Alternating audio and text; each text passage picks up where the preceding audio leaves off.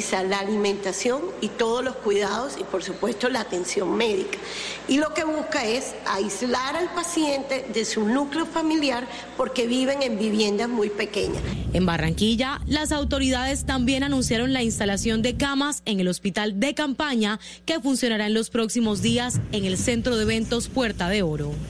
En dos semanas dejamos listas las 600 camas en el Puerta de Oro. Guías del Gran Malecón ayudaron a que este hospital de campaña sea una realidad. Vienen en camino implementos médicos para dotarlo. Luego de esto se entregará a mi red IPS, que se encargará de operarlo. Los pacientes con síntomas de mayor gravedad podrán ser atendidos en el Hospital Adelita de Char y el Hospital Cari de alta complejidad. Voces y sonidos de Colombia y el mundo en Blue Radio y bluradio.com, porque la verdad es de todos. Dos de la tarde en punto, bienvenidos a esta actualización de las noticias más importantes de Colombia y el mundo aquí en Blue Radio. Empezamos con una noticia de última hora, Víctor Tavares, mucha atención porque falleció la tercera persona del gremio de la salud en Colombia. ¿De quién se trata, Víctor? María Camila, mucha atención porque se trata de Joaquín Satizábal, un hombre de 58 años que había sido contagiado o que se había conocido su caso en el municipio de Ginebra. Sin embargo, se encontraba hospitalizado desde el día de ayer en el centro médico Imbanaco, en el sur de Cali. De acuerdo con el primer reporte que entregan las autoridades locales, el hombre presentó un paro respiratorio, lo que causó el fallecimiento, lo que ha dicho el alcalde del municipio de Ginebra, Valle del Cauca.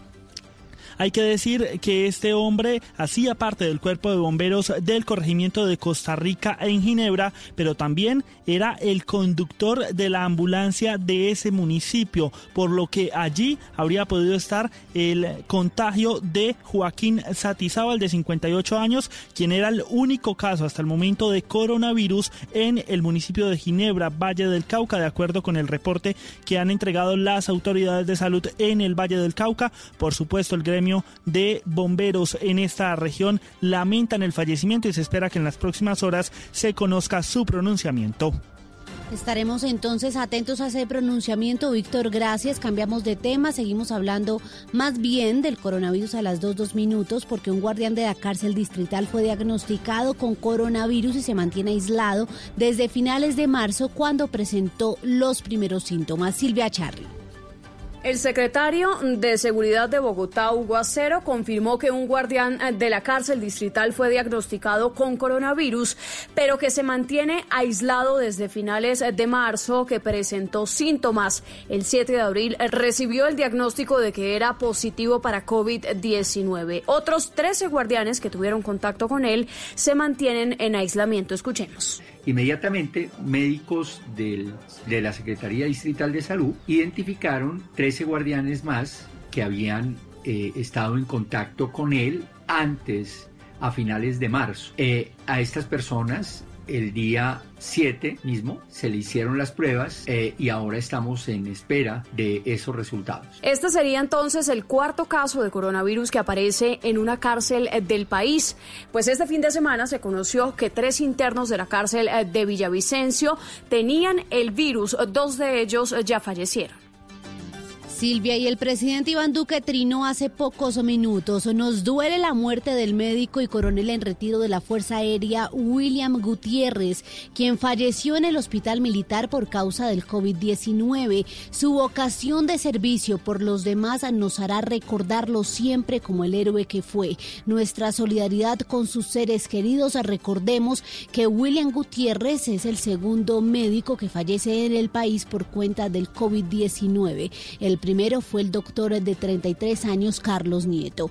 Y les contamos también a las 2, 4 minutos que la primera dama de la Nación, María Juliana Ruiz, agradeció a los colombianos que han donado en la campaña Ayudar a Nos Hace Bien. Aseguró que ya tienen 500 mil mercados que permitirán que el gobierno llegue a 446 familias priorizadas en todo el territorio nacional. Escuchemos a la primera dama.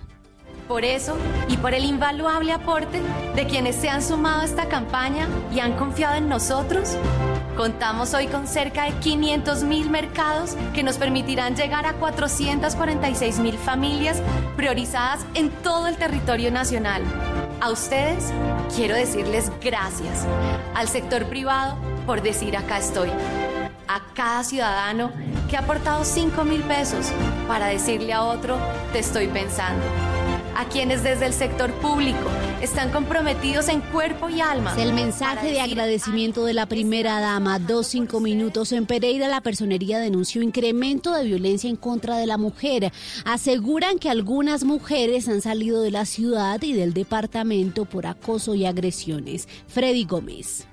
Según la personera de Pereira, Sandra Lorena Cárdenas, se ha presentado aumento de denuncias por violencia intrafamiliar, especialmente de mujeres de los estratos 0 y 1. He debido atender personalmente aproximadamente 10 casos en los cuales las mujeres piden apoyo para trasladarse a otras ciudades donde pueden tener mayores garantías de seguridad en atención precisamente a esta situación de confinamiento, ya que en muchos casos son amenazadas o agredidas por sus parejas. Las autoridades han iniciado una ruta de atención a este tipo de denuncias. Dos cinco minutos. El Congreso de la República reiniciará mañana sus sesiones ordinarias de manera virtual. Esta será la primera vez que lo hace desde que iniciaron las sesiones del Congreso. Kenneth Torres. Aunque la ley ordena que el reinicio de las sesiones ordinarias es el 16 de marzo por cuenta del coronavirus, la convocatoria se aplazó para este lunes 13 de marzo, luego que el gobierno emitió un decreto autorizando las sesiones virtuales. Los primeros que lo harán de manera virtual será el Senado este lunes a las 3 de la tarde, luego que se alistara la plataforma que se utilizará esta semana. Así lo dijo el secretario de esta corporación, Gregorio El Hash. Para ello se vienen realizando preparativos de tipo tecnológico y de tipo jurídico relacionados con el procedimiento de ley quinta. Se ha contactado a cada uno de los de los senadores, se les ha asignado ya un código para que puedan ingresar, es un primer filtro de identidad y de autenticidad de los participantes, luego vendrán otros que conocerán ellos exclusivamente. Cuando estemos todos en la sala grande, porque hay unas salas para impedimentos y para poderse retirar a deliberar en otros, en otros temas que no sean de plenaria, digo salas virtuales, y habiendo quórum para deliberar se va a dar inicio. Por su parte, el presidente Carlos Cuenca indicó este sábado que la sesión de la Cámara será el día 14 de abril y cuenta con plenas garantías los congresistas. A las 2.7 minutos vamos con noticias del mundo. Les contamos que el Banco Mundial aseguró que la economía de América Latina y el Caribe caerá 4,6% en este año 2020 por cuenta del COVID-19. ¿Cuáles son los detalles más importantes del informe, Silvia Charri? El último informe semestral de la Oficina del Economista en Jefe del Banco Mundial para la región, Martín Rama, aseguró que la pandemia del coronavirus provocará un crecimiento económico negativo en América Latina y el Caribe del 4,6% este año, con las caídas más pronunciadas en países como Ecuador y México, que verán contraer sus economías en un 6%. Asimismo, aseguró que se espera un retorno del crecimiento del 2,6% ciento para el próximo año. Y entre los más afectados, además de México y Ecuador, también aparecen Argentina y Brasil con contracciones previstas del 5% este año. Dice el documento que esto afectará a los países exportadores de primas en América del Sur y a los países exportadores de servicios y bienes industriales en América Central y el Caribe. Finalmente, cuando el número de afectados se eleva a 1.654.000, y solo nueve días después de superarse el primer millón de casos, la organización confirmó este domingo que se ha superado la barrera simbólica de las 100.000 víctimas mortales. Dos ocho minutos es momento de los deportes en Blue Radio. Otro jugador que marcó una historia con Boca Juniors reconoció la gran labor desempeñada por Fran Fabra en la Superliga Argentina, Cristian Marín. El múltiple campeón de la Copa Libertadores de América, Clemente Rodríguez, icónico marcador de punta con Boca Juniors, se despachó en elogios hacia el colombiano Fran Faura, jugador que recientemente pudo levantar la Superliga Argentina. Para Clemente, el colombiano ya es un gran sustituto. Sí, para mí sí, porque él está muy bien jugando, lo veo, tiene una cualidad tremenda de pie y la verdad que, le maneja bien la pelota y con la que también sabe aprovechar esos momentos y terminó jugando, digamos, muy bien, ¿no? Porque después de la lesión y las cosas que no venía jugando, creo que lo hizo, lo hizo bien, fue levantando y creo que eso es bueno, eso es bueno porque también necesita Boca esos laterales así. Clemente Rodríguez disputó nueve temporadas con Boca Juniors, de ahí pasó al fútbol de Rusia, pasó por el Real Español, estuvo en Estudiantes, Sao Paulo, Colón y cerró su carrera en Barraca Central. Cristian Marín, Blue Radio. Noticias contra reloj en Blue Radio. La noticia en desarrollo a las 2 de la tarde, 10 minutos. La crisis de los cadáveres continúa en Guayaquil, Ecuador, donde varias familias aún no han podido enterrar a sus seres queridos porque o no los localizan o la elevada presión en los campos santos y las restricciones por COVID-19 lo impiden. La cifra, los países de la alianza OPEP acordaron hoy un recorte de 9,7 millones de barriles diarios para estabilizar los precios en el mercado del petróleo. Y quedamos atentos a la pareja de Julian Assange, que tuvo dos hijos suyos mientras el fundador de Wikileaks estaba refugiado en la Embajada de Ecuador en Londres, que ha pedido hoy su puesta en libertad condicional, ya que teme por su vida en la cárcel londinense de Belmarsh, donde está en prisión preventiva. Muy bien, es todo en noticias, ampliación de estas y de otras informaciones en blurradio.com. Puedes seguirnos también en Twitter, estamos como arroba blurradioco. No olvide descargar la aplicación Corona App en App Store y Google Play para estar informados sobre el avance del coronavirus en Colombia. Sigan con Mesa Blue. Blue, Radio. En Blue Radio, tiempo para lavarnos las manos.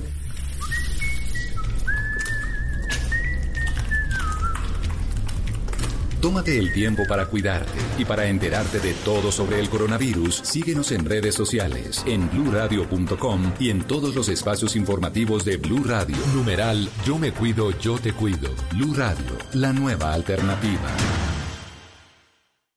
Los personajes, las historias, las anécdotas, las confesiones, las noticias, todos los temas puestos sobre la mesa. Aquí comienza Mesa Blue. Presenta Vanessa de la Torre en Blue Radio y bluradio.com. La nueva alternativa.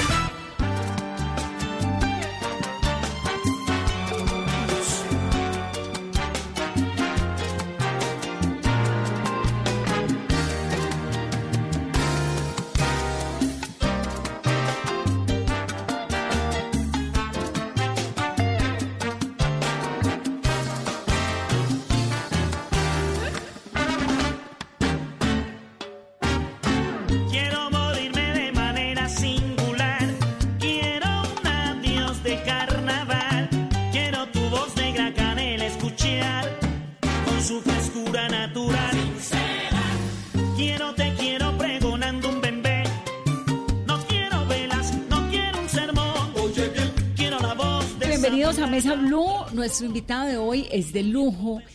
Es actores, compositores, cantantes, divertido, bueno, es un montón de cosas. Es sobre todo una caja de música y una máquina inspiradora de sueños y a mí me fascina tenerlo en esta cabina. Bienvenido César Mora. Muchísimas gracias, Vanessa. Para mí, eh, un privilegio poder estar aquí contigo. No, Señor, el privilegio es mío. ¿Y, ¿Y uno cómo lo presenta a usted? ¿Usted es qué?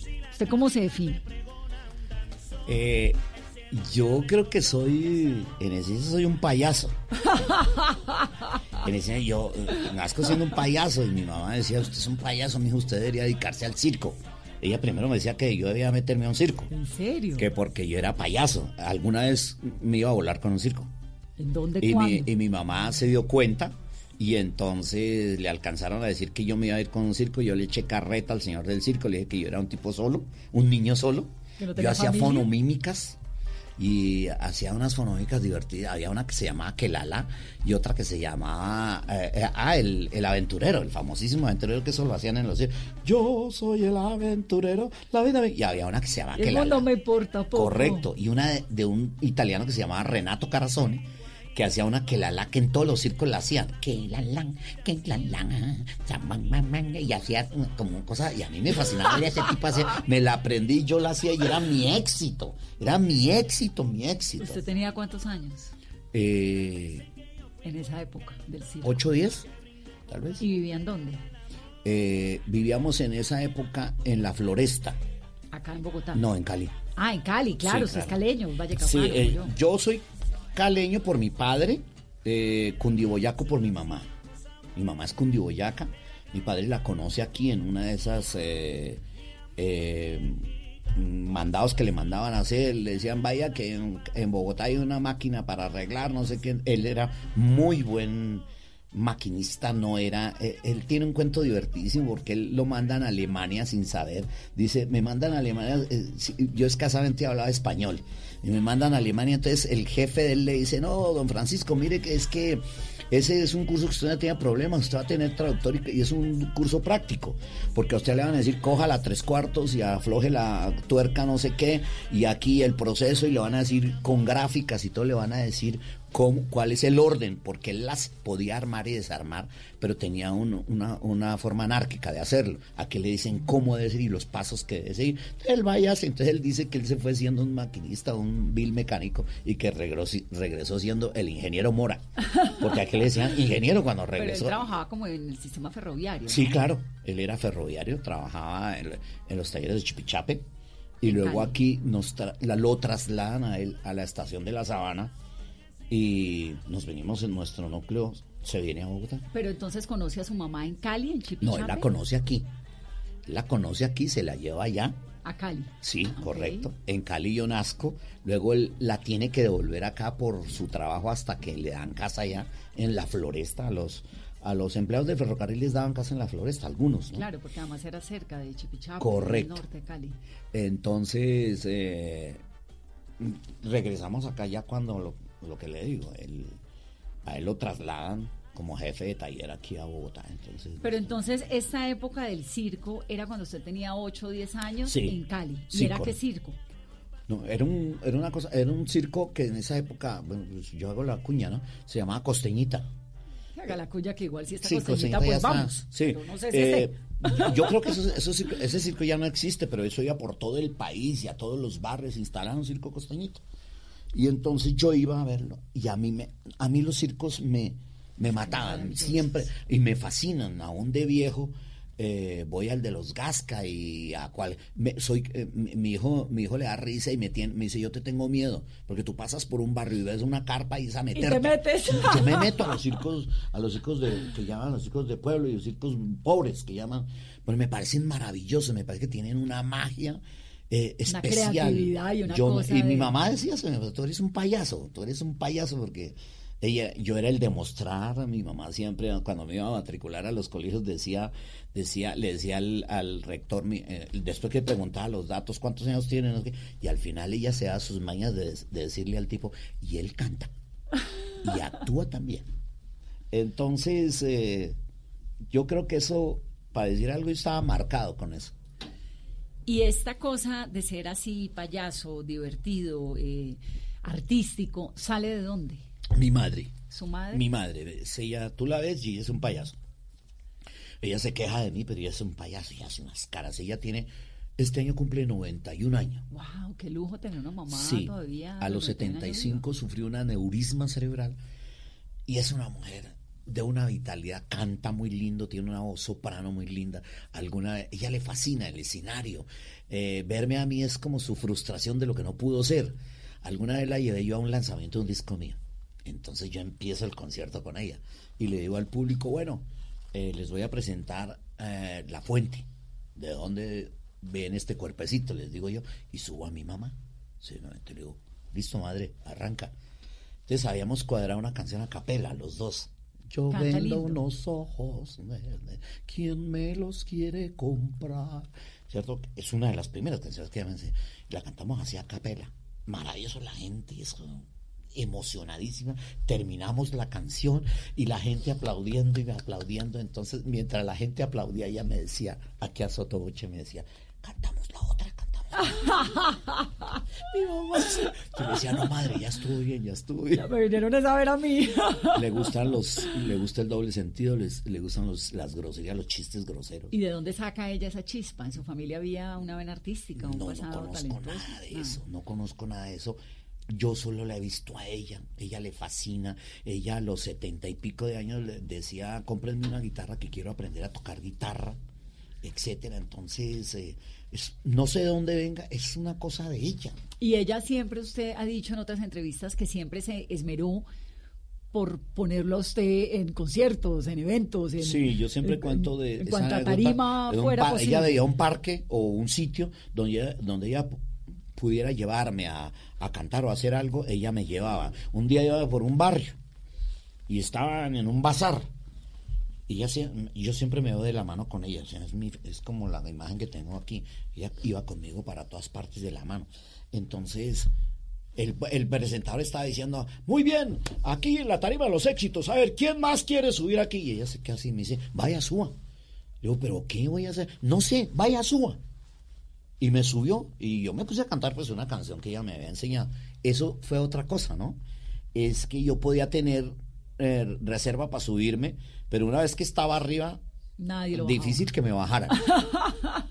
Yo siempre me sentí como pez en el agua en la tarima, en un escenario, siempre me sentí muy Cómodo. bien, muy cómodo.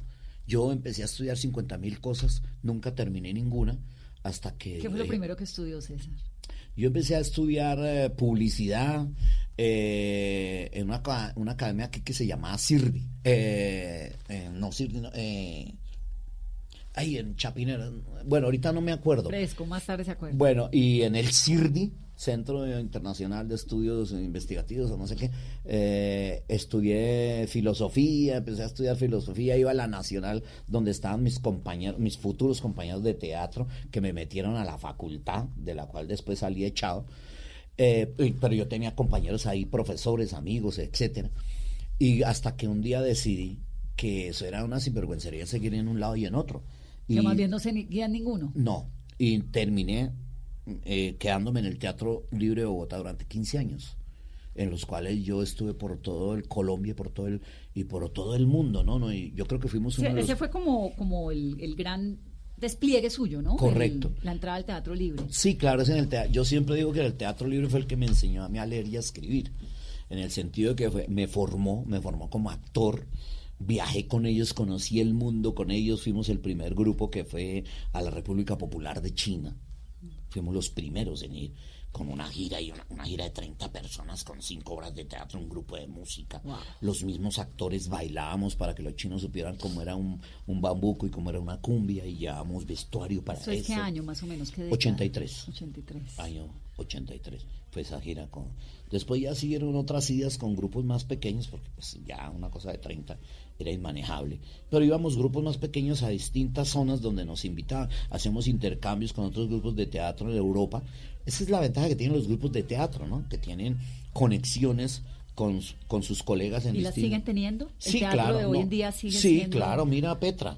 El grupo de Petra de Fabio Rubiano Sí, es genial. viaja a todas partes del mundo invitados. Y Fabio un berraco, haberle dado vida a Pues Petra. es el ser, parece y- que es el hombre de teatro hoy en día más importante, junto con Sandro Romero, diría yo. Sí. Más importante, activo, un escritor maravilloso. A mí me gusta mucho él como escritor, ¿no?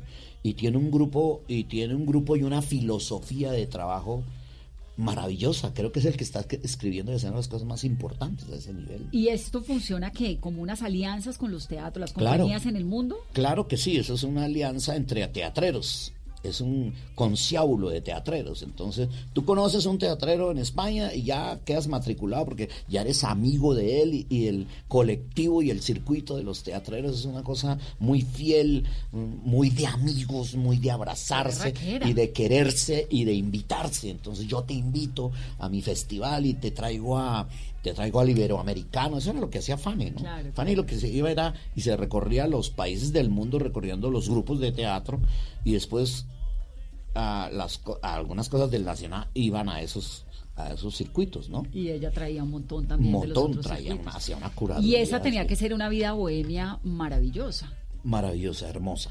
Hermosa, yo Medio nómada, ¿o qué? Sí, claro, es de los de los de las épocas de la vida que yo recuerdo con más cariño, donde aprendí muchísimo, aprendí de solidaridad, aprendí, aprendí de, mística por el oficio. Este es un oficio cada vez más desvirtuado en el sentido de que hoy en día, pero es producto de, del desarrollo de la profesión y el desarrollo de la televisión o de los medios. Entonces hoy algunos muchachos entran al teatro para hacer un curso, para luego ir a la televisión porque es lo que tienen en mente. Yo soy de la generación que no le importaba quedarse en un grupo de teatro 15 años.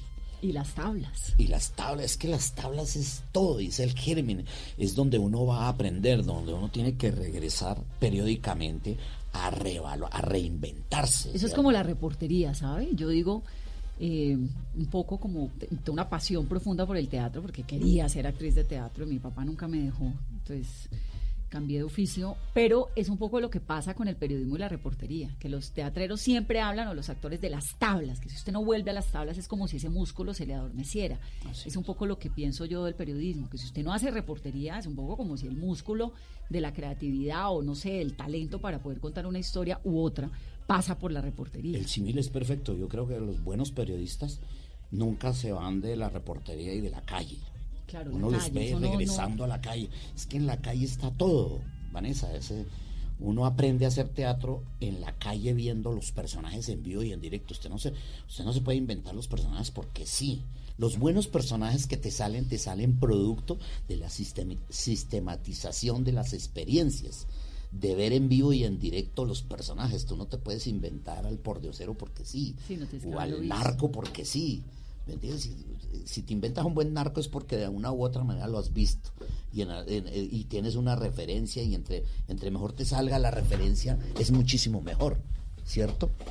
Eh, los, mejores personajes que, yo tengo experiencia de, interpretar siempre han sido producto de, de, la vida real, del trabajo de campo, de estar en la calle. Estuve con un grupo de teatro 15 años recorriendo el país y viendo a las personas, viendo a los médicos, viendo al, al tendero, viendo al campesino, viendo al obrero, viendo al doctor, viendo, en fin, y de todos los estratos. Donde el Teatro Libre asistíamos, entonces uno sabía cómo, cómo, obraba, cómo obraba un pintor muy famoso, porque entonces Grau nos llevaba a sus fiestas y entonces veíamos a Grau.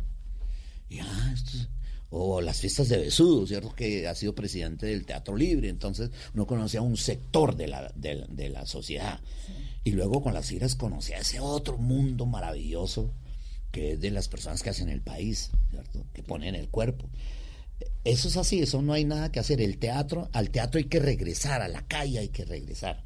A mí me fascina cuando tengo la posibilidad de hacer teatro porque es la forma de reinventarme, mantenerme en un medio donde es muy difícil, ¿no? ¿Cómo logró construir una carrera tan sólida, una vida tan organizada en medio de toda esta indisciplina y toda esta eh, desfachatez, si ese puede ser el término de esa época? Porque 15 años en el teatro, yendo, viniendo, las tablas, el alma de payaso, ¿no? La bohemia que es encantadora, pero que es dura también. No, Vanessa, eso nunca fue, lo, nunca fue así. O sea, yo caminé por el pantano yo caminé por el empedrado, yo me caí, me levanté. En, eh, el teatro fue maravilloso. Fue el teatro, yo creo que en el teatro eh, yo la pasé muy bien, fui muy feliz. Eh, me divertí muchísimo, bebí, comí, conocí, entonces salgo del teatro y entro a otro mundo donde ya veo otras cosas. Y fue una y fue una época muy difícil donde tú, conoces los amigos, el trago, las drogas y empiezas a ver, empiezas a decir o es por o es por acá o te pierdes o rectificas el camino y te pierdes. Nunca fue así. Yo vivía de rumba en rumba y de, de, de, chuzo en chuzo. Eh, yo tuve, antes de Mafecita, yo tuve tres relaciones me, la primera relación donde tengo dos hijas que fueron damnificadas en el sentido de que ellas no tuvieron papá porque estaban, tenían un papá que estaba buscando querer hacer una carrera. Entonces mi madre era la que las cuidaba. A una de ellas alguna vez me la llevé, a la mayor, a Lenca, me la llevé a una gira y me metió en una huelga de azucareros en el Valle del Cauca y los obreros me decían, usted está loco, usted cómo trae una niña, hay que sacar esta niña de acá y me la, sacaron en un camión, entre un, en furgón para que me la tuvieran en Cali cuidándola mientras yo salía de ahí. No, eso era muy loco. Mi madre era la que las, la que las cuidaba, a mi hijo sí le tocó tener un padre ahí por eso tal vez la relación. Pero la relación con mis hijas cada vez es más bella. primeras. sí, cada vez es más bella, es mejor. Por eso, eh, ¿era una vida como Era una vida era una vida donde veían al padre, muy de vez en cuando el padre se la pasaba en giras eh, no se la pasaba en la casa porque yo vivía con el Teatro Libre hicimos cinco giras nacionales. Que, gira- que hacer una gira nacional con el Teatro Libre es salir de Bogotá a Girardot y de ahí hacia esta zona hacia el occidente o ir hasta la punta en la Guajira o ir por el lado de los llanos saliendo desde Bogotá con un bus y un camión con la escenografía atrás. Eso podía durar dos tres meses y regresábamos. Luego las giras internacionales. Era ¿Cómo, ¿Y cómo se salvó usted de- del exceso?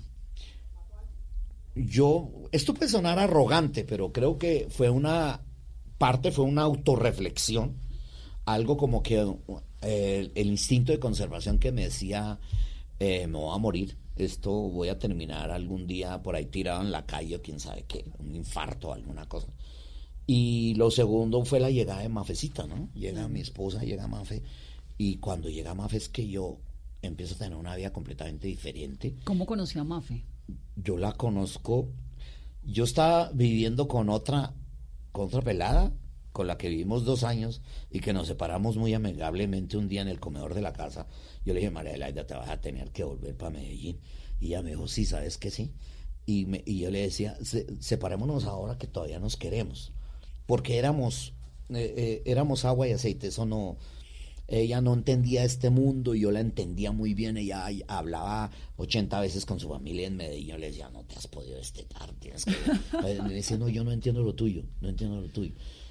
Entonces, alguna vez que estaba con ella tratando de buscar un apartamento, que ella decía, buscamos un apartamento, encontré Mafera, amiga de, de, de Carolina Sarmiento, la ex, la ex esposa de Luis Eduardo Arango.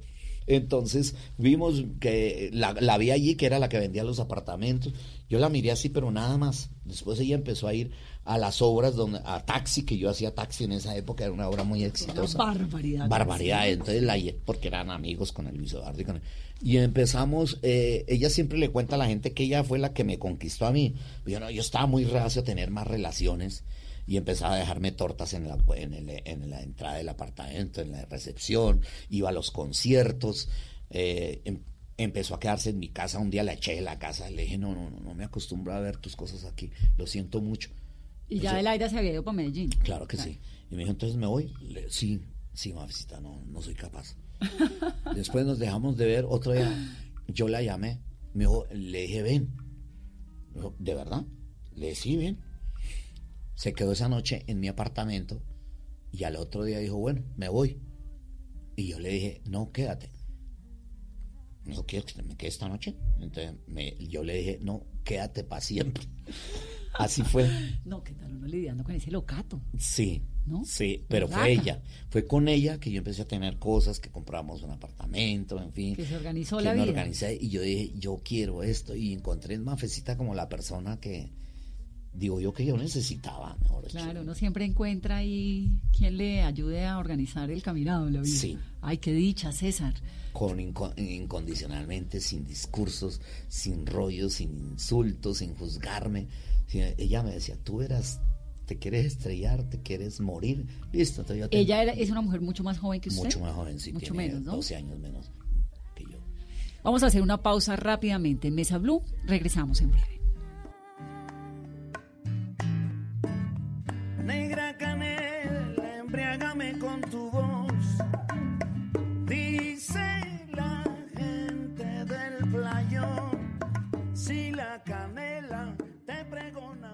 song. Hangouts, Zoom, Teams. Ahora está de moda reunirse virtualmente. Pero ¿cómo hace de falta una reunión entre amigos para una buena tardeada? Por eso vamos a reunirnos en Blue Radio para La Tardeada. Una reunión para conversar, compartir y volvernos a encontrar. Reunámonos esta tarde en Blue Radio para La Tardeada con Juana Uribe, Juan Esteban San Pedro, Juan Esteban Costaín, Hernando Paniagua, Dago García y Jorge Alfredo Vargas. De 5 a 7 de la tarde, Blue Radio, la nueva alternativa.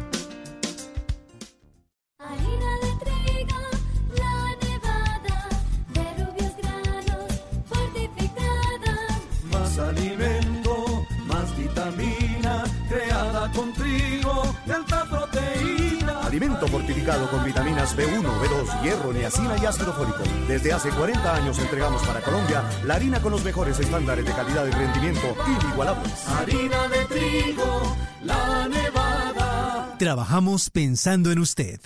Todos tenemos un reto, algo que nos impulsa, eso que nos hace levantar de la cama todos los días, un sueño que nos lleva al límite y nada más importa.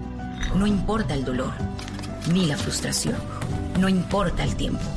Un reto que es a la vez nuestro combustible y nuestra obsesión. Porque nada se consigue de la noche a la mañana. Este es mi reto. ¿Cuál es el tuyo? Pasta Sonia, sabor y energía que te hacen mejor. Trabajamos pensando en usted. por el bien de todos acá. Debemos frenar, tú sabes, a un virus sin rumbo. Cada quien podría aportar con sus manos lavar muy bien en un minuto. Unidos, unidos, lo vamos a vencer estando unidos.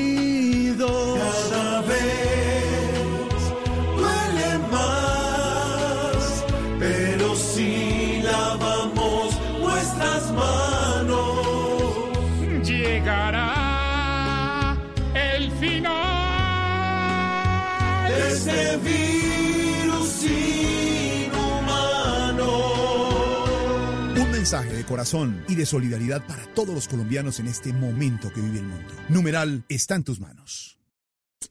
¿Qué tal una deliciosa torta?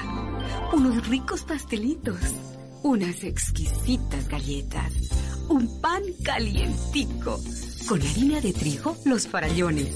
Y es rico alimento, suave, rendidora. ¡Deliciosa y gustadora!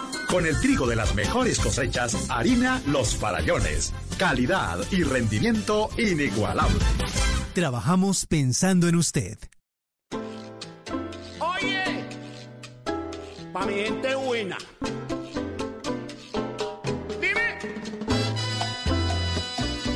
Continuamos en Mesa Blue, estamos hablando con César Mora haciendo un recorrido por su vida y vamos en Mafecita. Porque lo enamoró de Mafecita. Eso, yo creo que yo había tenido relaciones hasta ahí que tenían el discurso con todo justificado y con toda la razón de no, no puede ser, yo no estoy acostumbrada a esto, esa rumba, esto. Yo, yo, yo podía llevarme amigos el viernes y salían el domingo. Con Mafecita pasó que Mafecita simplemente me decía, ¿cómo quieres vivir? ¿Qué quieres de la vida? ¿Quieres esto? Nada más. Y eh, fue incon- es que es que Mafecita es un parche demasiado bueno. Es una compañera maravillosa. eh, yo me río mucho con ella. Ella se ríe mucho conmigo. eh, la cocina es como nuestro nuestra nue- nuestro cuartel en el sentido de que yo llego ella está en su oficina, nos vamos a la cocina a hablar de lo que pasó en el día, luego ella se va a su oficina, yo tengo mi estudio también en mi casa, y de pronto voy y la recojo al estudio de ella, el estudio es tres pasos, Claro. la recojo y le digo, ¿nos tomamos un café? Me dice, claro. Tú le- yo saco a Mafia a las 2 de la mañana, le digo, Mafista, tengo unas ganas de arepa santandereana del desayuno de la 42. Me dice, camina, vamos. y, o yo le puedo decir a Mafia, coger el carro a la 1 de la mañana y decir, vamos para Cali. El desayuno de la 42 que ahora tiene una sede en la 69. Correcto. Las arepas santandereanas Está buenísimo, son máximo. buenísimo. O el cañón del Chicamocha. o Eso, eso es una verdad que entonces yo me sacaba Mafia a la 1 de la mañana. O Mafecita, si, tú, si yo, tú le dices a la 1 de la mañana, nos vamos para Cali. Ajá. Ella mete dos cosas y nos vamos para Cali a la 1 de la mañana. Qué dicha. ¿Cuántos años juntos? 28. 28 y un hijo de 25. Y un hijo de 25. Qué dicha, César. Bueno, usted montó la orquesta María Canela en 1973. Sí. ¿Por qué se llamó María Canela? María porque es el nombre que me persigue, ¿no? Es un nombre muy reiterativo en mi vida, muy presente. María es mi mamá. Mi mamá es María de Mora. Eh, mujeres que han estado ligadas a mi vida sentimental, María Adelaida, María José. Y llega Mafecita, que es María Fernanda. Es un nombre muy repetitivo. Y Canela, porque es la composición más importante que he hecho. Importante. Canela, Más- canela. Sí, claro. Yo siempre digo que es la más importante, más no la Ella, eh, Canela tiene, tiene esa cosa que lleva de historia, que carga con la historia pues de Jaime Garzón. Y se hace famosa por eso. Y es una canción bonita y bien escrita. Yo creo que está bien escrita. Pero yo he hecho canciones mucho mejores que esa, mil veces mejores que esa. A mí me parece maravillosa Canela. Sí, Canela es maravillosa. ¿Cuál le parece a usted mejor que Canela? No, sí, mm, hay una canción mía que se llama Hacerla, Hacerlo Bien. Hay una canción que se llama Es mi dama, que le dice a ella. Eh, hay la canción que le dice a mi, a mi hijo que se llama Bendición. Otra canción que le dice a ella a- que se llama Quiero agradecerte. Que como construcción son ca- una canción que le dice a Colombia que se llama Colombia. Pero Canela mira cómo es la vida de irónica. Canela no ha permitido ni ha, ni ha dejado que la gente vea más de, de lo que hay en César Mora en términos musicales. Ah, ok, claro, porque abarca un montón. ¿Cuál es la historia suya con Jaime, Garzón? Con Jaime, al contrario, y te agradezco por la pregunta porque sí, cada vez me toca y, y me gusta aclararlo. Yo no fui de los más amigos de Jaime. O sea, quisiera haberlo sido, pero no, no, mi, relación con Jaime fue más de la rumba.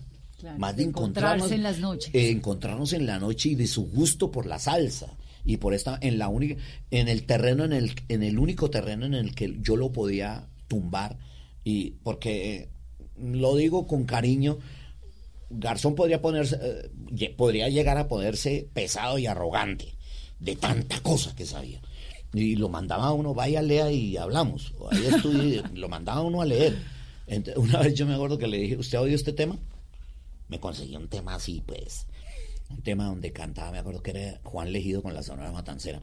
Y yo le dije, oiga esto, ¿usted ha oído esto? No, y eso que le vaya tú y después hablamos. Era la única forma, pues, de tener.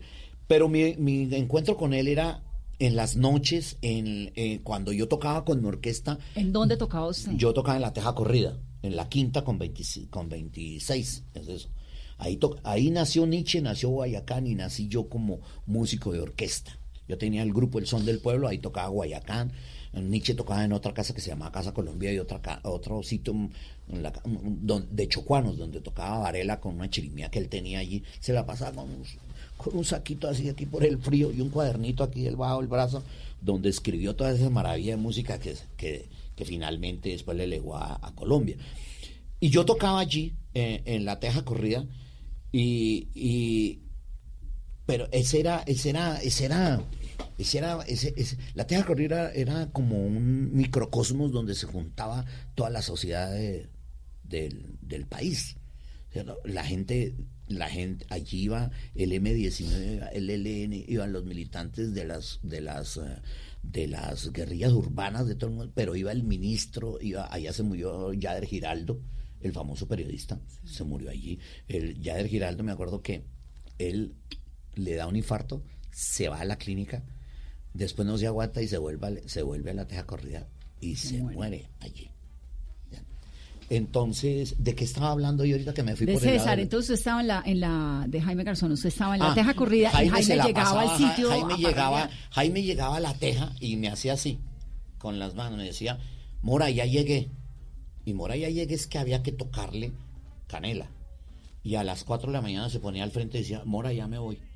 Y había que tocarle otra vez canela. Una vez, cuando yo conozco a Jaime Garzón, lo conozco en un apartamento, en una rumba, donde abren la puerta y el que me recibe es él. Y me hace así con él, me dice, usted tiene una canción que a mí me mata. Entonces yo estaba en esa época lanzando un tema que se llama Caramelo de Maní. Me- entonces yo le dije, ah, Caramelo de Maní. ¿Le gusta Caramelo? Me dijo, no, sea bruto, usted hace canciones y no sabe lo que escribe. Canela, hombre. Y esa noche en esa fiesta me la hizo cantar más o 20 menos veces. 15 veces, pero maniobrándome, manipulándome. Decía, Mora, ¿y esa vaina en vals cómo suena?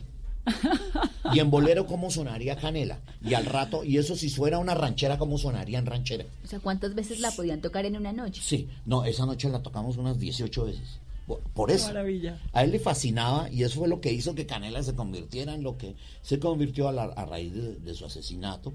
Y mi relación con él no era otra diferente a, la- a las noches y cuando, cuando yo estaba en concierto, que él iba- un mes antes de que lo asesinaran, me encontré con él y me propuso un programa que fue el que posteriormente terminé haciendo con José Gabriel. Pero él lo tenía concebido de otra manera. Y, y los de RCN lo concibieron estilo Letterman. Que era su Eh, orquesta ahí maravillosa. Claro, eh, con- Garzón me, me, me- encuentro con él y me dice, Mora, haga- hagamos, un, hagamos un programa, usted hace la música y yo hago la payasada, así me dijo. Le dije, ¿cómo así, Garzón? ¿Qué es? Pues sí, yo me echo la payasada, yo me echo la car- el carreto y usted hace la música. Entonces, por ejemplo, y me, acuerdo de la canción, me dijo, por ejemplo, cogemos Colombia Tierra Querida. Entonces, en lugar de decir Colombia Tierra Querida, himno de paz, ya, entonces ponemos Colombia Tierra Querida, himno de Cafres y no sé qué, y bla, bla, bla. Yo me echo esa carrera. Entonces, la discusión que teníamos en ese momento y que la aplazamos para la próxima entrevista que, no, que, te- que tuviéramos era, yo le dije, Garzón, piense más bien en hacer música original porque nos cobran derechos. Entonces usted haga las letras y si quiere yo le pongo la música, pero no hagamos música conocida, sino con, con pistas y con música original. Bueno, Mora, déjeme echarle cabeza y yo voy hablando del piloto. Y ahí quedó. Y ahí se quedó.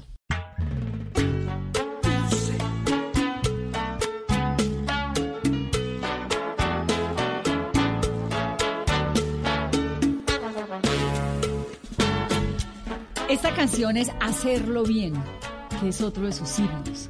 Cuéntame la historia de Hacerlo Bien. Hacerlo bien, si tú la oyes, es un- una historia de mi vida. Es exactamente la historia mía. Yo amo esa canción. Tengo muchos amigos y muchos seguidores de esa canción. Me dicen, a mí esa canción me describe perfecta. Canto de amor en la noche tranquila, mi voz, mi reflexión. Vivo al pasado y al cielo, doy gracias, Señor. Milagroso de Buga, sobreviví. Pues, sería un engaño decir que no pequé, que no mentí. Gané y perdí, solo intenté hacerlo bien. Y sigue, y sigue diciendo, y sigue contando lo que fue la historia de mi vida. Conocí a los ricos, conocí a los pobres, sé, sé la necesidad. Eh, tuve amigos, pero me quedé solo también. Y siempre intenté hacerlo bien, ¿no? Es una canción muy autobiográfica. Y la canción de su hijo, ¿en qué momento decide escribirla? Porque el nacimiento de su hijo también fue muy especial. Fue el momento más feliz de su vida. Yo no diría que fue uno de los momentos gratos y maravillosos de la vida, porque además yo estuve en ese nacimiento, ¿no? Yo vi nacer, yo vi a Mafecita dar vida. ¿Cierto? Entonces. Se le priva a Mafecita, ¿no? Sí, no. Se muere Está enamorado. Mafecita. Es mi vida, Mafecita es. Qué dicha. Lo Qué belleza uno pasar 28 años con alguien y cuando hable de ese alguien que Y se la- le mueva el y alma tú como nos se lo ves a nosotros y la gente se, se sorprende que podamos todavía hacer ese parche que somos ella y yo. Pero en esencia es ella, ¿no? Cuando yo le escribo a ella canciones, yo le digo, si no es por ti, esto es imposible. Me preparé para un pasatiempo, le digo yo. Y ahora somos, somos tierra para sembrar, tú y yo. Yo sin ella no, no, no, no estaría aquí. No estaría aquí. Es por e- mi hijo es que lo que pasa es que es el producto de ese amor, es ese hijo que a lo mejor uh, visualicé y le escribo eso, ¿no? Es una canción donde yo le digo, le pido excusas por estar tratando de darle todo el tiempo decirle por dónde y darle consejos y no dejarlo crecer y no dejarlo ser. Entonces digo que todos los padres tenemos eso, pero es por ese, por esa necesidad de, de que no vayan por los caminos que a uno le tocó transitar, ¿cierto? Entonces, creo que eso sí. Rubén Blades es un mago cuando dice ese es mi norte. que los hijos, todos queremos para los hijos una vida mejor de la nuestra, ¿no? Lo dice en su, en su composición tan social que es y de una forma tan sencilla pero tan cierta. Total, a mí yo cuando empecé, cuando hice mi orquesta, cuando hice María Canela, mi referente siempre fue Blades. ¿Sí? Sí, claro. Todo el que tiene hijos entiende que el poder del padre no acaba jamás, que deseamos para ustedes lo que nunca hemos tenido. Correcto, familia es familia, dice. Familia es familia. Así es. familia, ¿Qué pasó con las otras dos hijas? ¿Eh, ¿Logró recomponer esa relación? Claro que sí, es maravillosa en este momento. Es una, es una relación llena de amor, de respeto, pero de mucho amor y admiración, ¿no? Porque yo siempre pensé, sobre todo de mi, de mi hija mayor, de Lenka, que tal vez tenía un resentimiento grandísimo conmigo. Y, y ella me hizo entender que no, que era una necesidad, era, que siempre fue una necesidad de su padre. Entonces ahorita tenemos una relación muy bonita, muy bella. Nos vemos y cuando nos vemos disfrutamos tanto de, nos- de un almuerzo donde nos reímos mucho. La otra es que es como yo. Margarita es un payaso. Margarita es un payaso, es actriz, es maravillosa. No ejerce como actriz, se dedicó como a la, como a la cosa cultural, a la gestión cultural, pero es como yo. ella es una, es una cajita de música. ¿Y a usted le gustaría que alguno de sus hijos, bueno, Margarita, que es la que tiene esa vena, fuera actriz? Sí, pero los dejo, no me meto, mi hijo es músico, eh, tiene un grupito con sus amigos, un grupito de aficionados, se reúnen, hacen música, toca guitarra maravilloso, ojalá yo pudiera tocarla como él porque tiene unos dedos grandísimos, entonces puede coger unas notas que yo no soy capaz de hacer, etcétera. Pero yo no me meto en eso, no, él estudió finalmente administración de empresas en el CESA, fue a España, hizo un máster, fue a, a Shanghái y se dedicó por el lado de la empresa, de, de la administración y los deportes. Hizo un máster en dirigencia de entidades deportivas y le fascina el deporte, ¿no? Pero la música está ahí. Increíble, ¿ah? Mm. Y su hijo, en, ese momento me, me quedan detalles de qué fue lo que pasó ese día del parto. Usted le corta el cordón umbilical a... Ah, sí, pero eso te la sabes, sí. eso- eso es- Había una paranoia en la ciudad en ese momento porque se estaban robando niños en esa época. Año 1993. Yo creo que eso siempre la Siempre. tenemos esa paranoia todos. Siempre, correcto. Yo, ¿Sabe qué hice? Yo cogí un marcador indeleble que me metí a la sala de parto y en segundo en medio de esa anestesia le zampé su marcona a mi recién nacida. Qué buen tiro. No, pues. Claro, recomendémoslo. pues, sí, como- como, como loco uno. No, no, no, es la paranoia. Yo era lo mismo, yo me hice meter. Hoy no dejan entrar a nadie. Na- ni, a- cámaras nadie ni nada. Los médicos no se exponen a que los demanden o quién sabe qué. Todo ese tipo de cosas. El tipo que, que recibió a mi hijo, amigo, y conoce entonces, eh, me dejó entrar. Me, pusieron bata y todo. Yo vi nacer a mi hijo. Yo, y él me dijo, córtele entonces el nudo. tal". Y yo, lo, yo fui el primero, Mafe, Mafe siempre cuenta, dice, yo ni lo conocí después cuando me lo llevaron a la sala, porque, porque ya estaba ahí, estaba ahí. Eh, eh, Yo fui, le puse las paticas en el huellero, toda esa cosa y me cercioré de que era el mío, todo eso. Sí, eso es una cosa que uno todo paranoico. Yo me acuerdo que le dije al ginecólogo, si mi marido no entra a la sala de partos, yo no voy a parir. Y entonces no va a haber niña. Hay que dejarlo entrar. Bueno, eso fue un drama. Sí, A mí me tocó hacer cualquier cantidad de cosas hasta que lo dejaron entrar a la sala de partos y uno siempre está pensando. La verdad, yo creo que eso es más de, de telenovela. Es de telenovela, pero es Pero como somos del mundo. Sí, y yo, yo amo eso, yo, yo creo que eso tiene que, de ahí como la relación que yo tengo con él, ¿no? Es una cosa tan visceral, tan entrañablemente visceral. ¿Cómo es usted en la vida cotidiana, César? Soy, no lo creerán, pero a veces soy de mal genio, ¿En serio? a veces soy de, en la casa a veces soy cuadrado, para algunas cosas no me gusta que entren a mi estudio y me lo revuelvan, entonces... ¿Que se lo ordenen? Me lo- es- exactamente. Entonces, si yo dejo este aquí y esto en otras cosas, quiero encontrarlas allí, como están, etcétera. De resto soy muy fresco, soy muy fresco con cosas de la casa mafista. Dice, tú eres cuadrado para unas cosas y para otras. Yo no molesto para nada, si hay almuerzo, si hay desayuno, si hay nada. Nosotros somos muy frescos en eso, no tenemos cultura de desayuno. Y si no salimos juntos a desayunar o yo hago el desayuno, yo cocino. Me gusta mucho cocinar. En mi casa quien cocina soy yo. Mafista cuando cocina, cocina bien, pero no le gusta cocinar. No, eso no es para ella. Pero yo soy el que cocino, yo soy el que preparo cosas. En mi casa se compran las ollas para mí, se compra el ¿Usted air cocina? fryer. El air fryer ah, es no, para, el air fryer es... para mí. Y la olla está, el, esta olla que dura tú cuatro o seis horas. El slow cooker. es- eso se compran para mí. Ella me la trajo de Canadá para mí. Te traje un regalo, sale la olla. Ah, Eso está buenísimo. Claro, las, eh, cualquier utensilio, si una cosa para, yo lo vi un día en la televisión, una cosa que saca las rodajas de piña, usted lo pone, pone la piña aquí, le corta aquí la cabeza, le pone aquí y le da vueltas y salen los pedazos de piña. Y yo le dije, "Mam, uy, mira eso, yo quiero eso. Al otro día ya lo tenía en mi casa. Y las piñas de compañía me dice, aquí te traje la piña. Y traje la piña es para que yo le haga eso. Claro. Pero yo soy el que cocino en la casa. ¿Y qué cocina? De todo, yo me le mido. eh, Un día, Cetón me dijo, uy, a él le fascina, Cetón es mío, a él le fascina Esos nombres, Cetón, la mayor, ¿cómo se llama? eh, eh, Lenka. Lenka. Lenka era de un libro de un ruso, es que no me acuerdo cuál, pero era un personaje que se llamaba Kroshenka. Y cuando Lenka nació, el personaje a mí me gustó muchísimo, era, era, era una, una historia de vida maravillosa. Y el personaje se llamaba Krochenka, pero los rusos les ponen diminutivos, entonces Krochenka lo reducen a Lenka. Y cuando nació Lenka, yo dije, estaba leyendo el le puse Lenka, menos mal estaba leyendo el libro. No, no.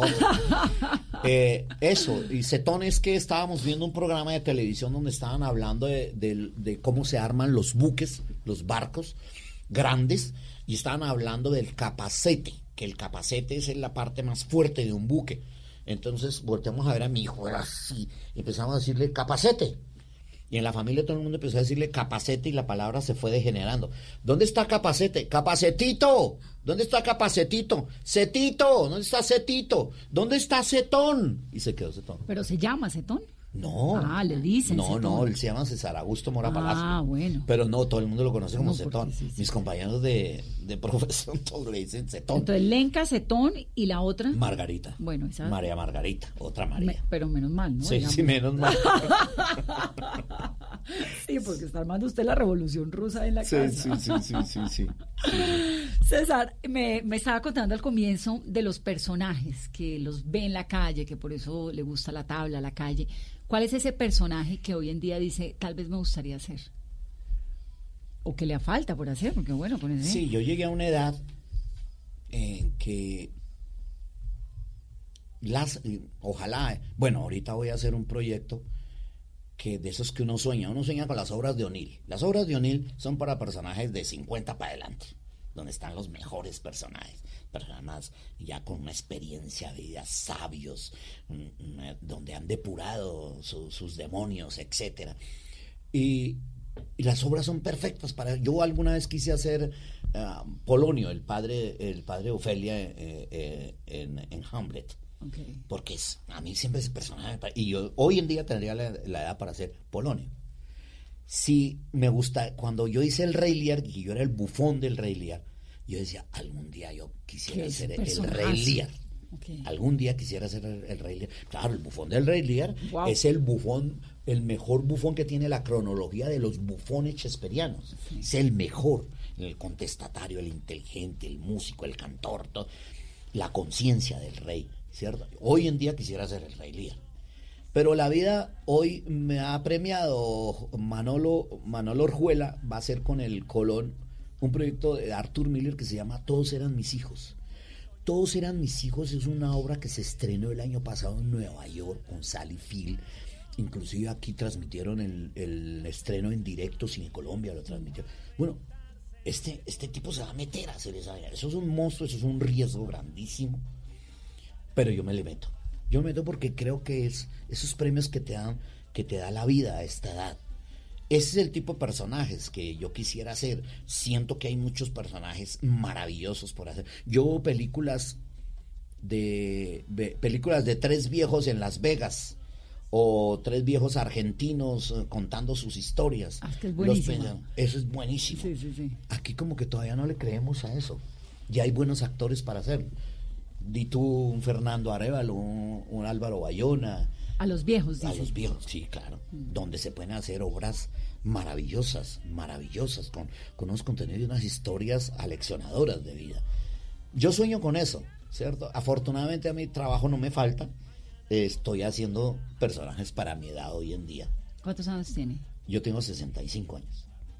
Y, Y anda con su chaqueta de cuero, su Ah, no, jeans, sí, eso sí, yo soy, yo soy, yo soy, yo soy hippie, yo soy de la generación de los sesentas, entonces eh, esta mañana me decían en la calle, usted pa- eh, alguien le dijo al otro, es que César parece un rockstar. Es que parece y un rockstar, y el tipo de- y, el- y la niña decía, es un rockstar. Es un Entonces rockstar. cuando yo, la gente me ve cantando salsa, entonces yo brinco, yo me he visto diferente. No diferente, como siempre me he vestido como me vestí en los 60. Me gustan los sombreros, me gustan los chalecos, me gustan estas cosas, los collares. Las porque es- pulseras, las pulseras, yo soy sesentero, yo soy hippie. Yo soy hippie, hippie me quedé. Sí, sí, Me estaba contando César la receta y no perdí. ¿Qué es lo que le gusta cocinar? Que cocina de todo. Ah, pero no, la receta. ah, mi- ah, te decía que a mi hijo oh, le fascina el, el brazo de reina. Y un día me dijo, debías meter El postre. Sí, claro. Uy, pero eso es difícil. El brazo de reina de la castellana es maravilloso. Y a él le fascina. Entonces me dijo, ¿te le mides? De, ah, me le mido. Lo hice, ya no me acuerdo cómo hacerlo. Pues si cojo la receta, vuelvo y lo hago. Pero mi hijo era así, me decía, eres un crack. Deberías ir a Masterchef y esas cosas que hacen. Eres un crack. Yo me hago un osobuco que es para chuparse los ¿Cuál dedos. es el secreto de los obucos? ¿La cocción lenta de tiempo? La ¿Qué? cocción lenta. Darse tiempo porque eso es de paciencia. ¿Eso cuánto Esos dura son de esos platos. Perfectamente cuatro horas y lo hace en una olla grande. o sea, hoy en esa olla que me compró Mafrecita lo podría hacer en dos horas. Pero- o pitar la carne antes, pero hay gente que pica la carne antes, pero eso le quita esencia, le quita sabrosura. Él hay que dejarlo que se, que se vaya, co- eh, la- que la cocción le dure sus cuatro horas en una olla normal, tapadita, con sus ingredientes, su salsita y la cosa. y- Me queda delicioso. Me queda muy rico. Pues no Pero lo dudo me- porque si le pone esa sazón a la comida que le ha puesto a la vida, todo le queda bueno. Sí, no, yo soy- me queda bien, me queda, soy buen cocinero y invento cosas, ¿no? Entonces un arroz, quiero un arroz diferente, entonces me invento cómo hacerlo con cilantro, con especias, etcétera. Le pongo, le pongo las especias que le pongo a la paella porque me hago paella, me hago la paella también. No, me encanta, me fascina, me relaja. Entonces yo pongo mi baffle en la cocina donde digo salsa o jazz, ¿cierto? O rock que me fascina. Yo soy rockero frustrado. Tuve un grupo que se llamaba Línea Directa. ¿Y nunca ¿cierto? volvió a tocar, César? Mm, ¿A tocar rock no? No, rock no, pero música. Salsa, claro, salsa, yo tengo mi orquesta, yo toqué hace 20 días en Café Libro. Ay, no me diga. Café Libro en la 93 tocó a ver. Ahorita en febrero vuelvo a tocar. en No, pero me da la fecha porque yo sí Claro quiero que ir. Sí, no, allá fue todo el grupo de la nocturna y fue un rumbón buenísimo. Yo tengo una orquesta muy buena porque es una orquesta de muchos años, una orquesta depurada con músicos que tocan siempre conmigo. Entonces, una orquesta, tú la oyes y dices, "Uy, esto parece que tocaran toda la vida. Y ensaya con la orquesta. Claro que sí. Claro que sí. Yo, yo con, em, si tengo conciertos son unas tres veces a la semana, si no al mes unas cuatro veces. Siempre es café libro, digamos. Me gusta Café Libre porque es mi casa donde me siento cómodo, pero yo voy donde me llamen. En diciembre, este diciembre que terminó, no fui a Cali porque estaba muy agotado. Me llamaron a tocar, pero pero aquí en Bogotá toqué en esas fiestas de fin de año, me toqué con el Ministerio de Salud, toqué con, con Petrobras, con gente que me contrata Claro. para tocar, ¿cierto? En Qué sus fiestas de fin de año. Me quedé con ganas de saber dónde aprendió música. Yo no aprendí teatro ya, pero no. ¿de dónde salió músico? No, yo salí músico por mi mamá, porque a mi mamá es la que le gusta la música. Mi papá en eso era melómano, coleccionista de sonora matancera, le fascinaba la zarzuela. En mi casa los fines de semana se oía zarzuela y música clásica. Entre semana, sonora matancera al piso, pues. Eso era la música de mi papá. A través de él empecé a conocer yo, por ejemplo, la sonora matancera. Y a través de mi mamá a cantar, porque ella era la que... Entonces ya con el Teatro Libre empecé a ir a estudiar música, la pedagógica, pero nunca terminé porque siempre estaba estudiando y salía a la gira. Entonces nos íbamos de gira. Gracias a Marta Rodríguez, que profesora de allá, cierto que ella decía, bueno, venga cuando pueda pero nunca terminé música. Sí, yo empecé a solfear, sé, sé cosas de pozoli, sé, sé cosas básicas y todo eso, pero yo que, que haya terminado de estudiar música con juicio no lo hice. La vida. Sí. Y la calle. La, total. Vaya, explíquele a cómo hizo Varela su música. No, pues. ¿Cómo hizo Benny. Moré su música? Benny Moré llamaba a Generoso, que era su saxofonista, y le decía, oiga, Generoso, se me ocurre esta vaina. Pa, para, quiero, coteco, treco, toti, rocote. Y Generoso iba escribiendo las pepitas.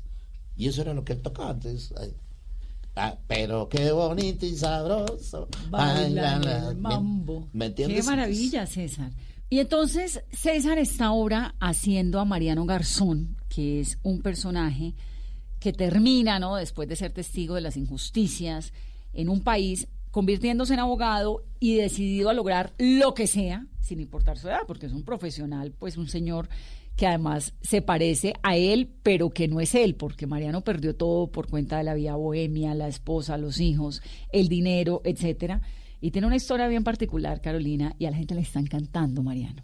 Vanessa, los televidentes fascinados con la historia de Mariano porque está luchando contra esa ineficiencia del sistema de salud en un país con el que todos se ven identificados y más con el caso de su hermana. Él se va, se la lleva a vivir con él y luego ella pierde toda la memoria y él es el que se enfrenta a todo el sistema de salud para que la puedan atender. Igual que todos los personajes, cada uno con una historia diferente y fascinante que se encargan de mostrar que a pesar de las barreras no es imposible trabajar y construir una sociedad justa. Pues le agradezco un montón haber venido. No, a usted, gracias. Lo vemos en la nocturna, lo vemos en Café Libro, lo Sí, seguimos. por Mejor favor. dicho, nos llenó esta cabina de buena vibra, de buena música, de unas Ay, qué historias bacano. maravillosas. Qué, dicha, César. Gracias por venir a Mesa Blue. Gracias a usted, Vanessa. De verdad, eh, me siento muy privilegiado. Eh, le quiero expresar públicamente mi admiración por la, ser la periodista que es usted.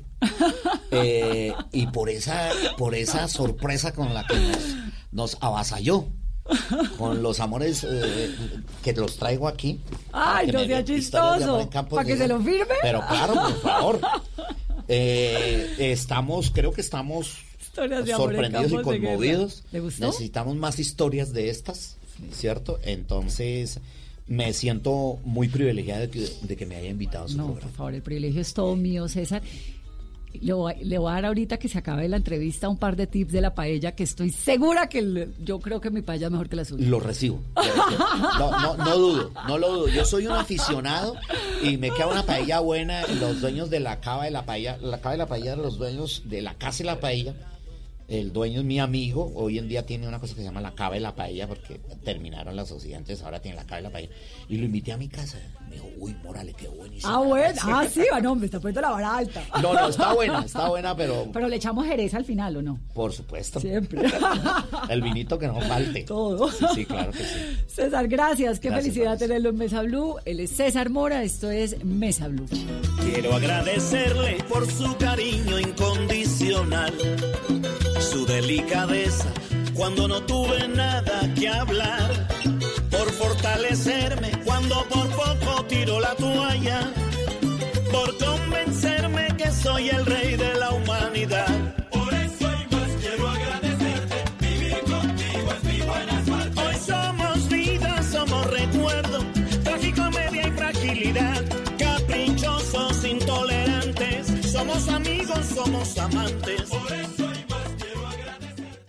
Vestida con hilos dorados y el color de sus espigas es el trigo de finos granos que brota de sus semillas. De las mejores cosechas podrás servir en tu mesa el pan más fresco y sabroso con harina de trigo Apolo. Alimento fortificado con calidad y rendimiento inigualable. Harina de trigo Apolo. Trabajamos pensando en usted.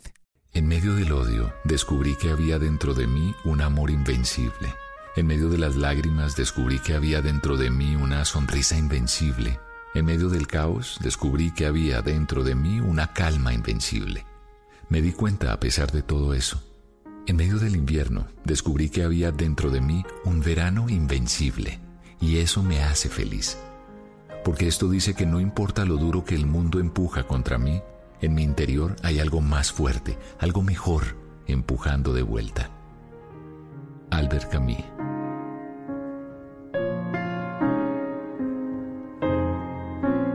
Blue Radio, la nueva alternativa. Voces y sonidos de Colombia y el mundo en Blue Radio y bluradio.com, porque la verdad es de todos.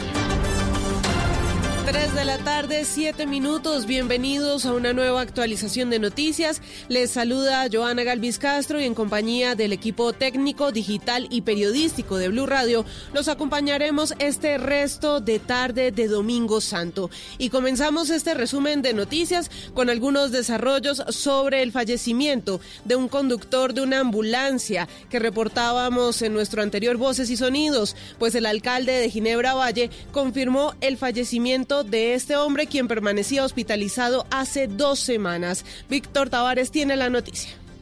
Hola, buenas tardes. El subteniente de los bomberos del corregimiento de Costa Rica en el municipio de Ginebra Valle, Joaquín Satizábal, murió hacia las 5 y 30 de la madrugada de este domingo después de sufrir un paro cardiorrespiratorio tras permanecer hospitalizado por cerca de 15 días en una clínica del sur de Cali. De acuerdo con el reporte de las autoridades, era un caso en estudio, aunque este hombre al parecer habría hecho contacto con familiares provenientes de España. Álvaro Domínguez es el alcalde de Ginebra Valle y confirmó la muerte. Se trata de un paciente que era empleado del Hospital del Rosario de Ginebra, funcionario del hospital. Había presentado alguna mejoría hasta el día de ayer. Parece ser que esta mañana presentó un paro respiratorio y pues causó el fallecimiento. Este era el único caso hasta el momento que se conocía en el municipio de Ginebra. Hay que decir que ya son 13 las muertes por coronavirus en el Valle del Cauca. En otras noticias, anuncian debate de control político desde el Congreso para poner en cintura a las ARL debido a que no han emprendido acciones para proteger a los trabajadores de salud, según la citación que hace el representante de la U, Erasmo Zuleta. Al Congreso se esperan que también sean citados los ministros de Trabajo y Salud, entre otras entidades del Estado. Escuchemos se hacen los de la vista gorda y no cumplen con el decreto presidencial 488 de 2020, el cual las obliga a proveer los elementos de protección personal a todo el personal médico de Colombia en medio de la pandemia del coronavirus. Por eso el día de mañana citaré a debate de control político junto al Ministerio del Trabajo, Ministerio de Salud y la Supersalud para hacer entrar en cintura a las ARL Expertos de la Universidad de los Andes entregaron una serie de conclusiones sobre si es o no una solución al problema del COVID-19 alargar la cuarentena en ciudades como Bogotá, donde se ha visto el mayor foco de contagios por el nuevo coronavirus en Colombia. Uriel Rodríguez, usted tiene la explicación. Pues mire, un ejercicio de modelación elaborado por profesores de la Universidad de los Andes permitió llegar a una serie de conclusiones que dejan en la mesa la pregunta de si prolongar la cuarentena es la solución, esto para establecer el efecto que pueden tener